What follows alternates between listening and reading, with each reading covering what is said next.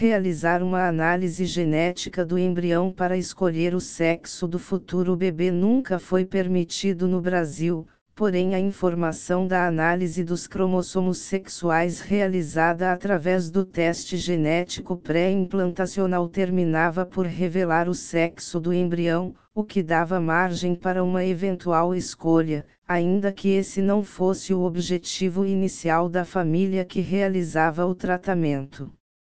Por isso, a resolução do Conselho Federal de Medicina publicada dia 15 de junho de 21 determinou que no laudo da avaliação genética do embrião, realizada para reduzir o risco de aborto e falhas de implantação no tratamento de fertilização in vitro, só é permitido informar se o embrião é masculino ou feminino em casos de doenças ligadas ao sexo ou de aneuploidias alterações cromossômicas, de cromossomos sexuais.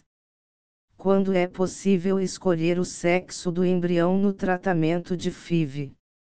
O diagnóstico genético pré-implantacional PGTA e PGTSR continuará analisando todos os cromossomos, já que em caso de alterações envolvendo os cromossomos sexuais serão identificadas e informadas no laudo do exame porém a informação será revelada apenas em casos de riscos para a saúde embrionária.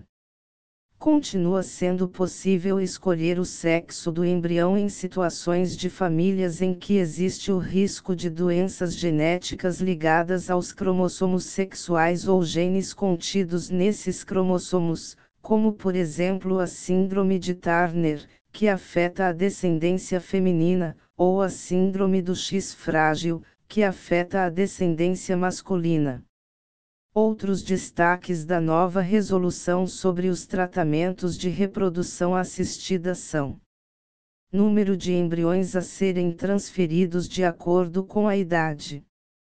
Houve uma redução do número de embriões a serem transferidos com o objetivo de minimizar os riscos de gestações múltiplas. A mulheres com até 37, 37 anos, até 2, 2 embriões. B. Mulheres com mais de 37, 37 anos, até 3, 3 embriões. C. Em caso de embriões euploides ao diagnóstico genético, até 2, 2 embriões, independentemente da idade, e D. Nas situações de doação de ócitos, considera-se a idade da doadora no momento de sua coleta. Doação de gametas. A idade limite para a doação de óvulos aumentou em dois anos. Agora mulheres podem doar até os 37 anos e os homens até os 45. Outra novidade em relação à doação de óvulos é que agora, além da doação voluntária e anônima, também poderá ser realizada a doação de gametas por familiares até quarto grau de parentesco, desde que não incorra em consanguinidade.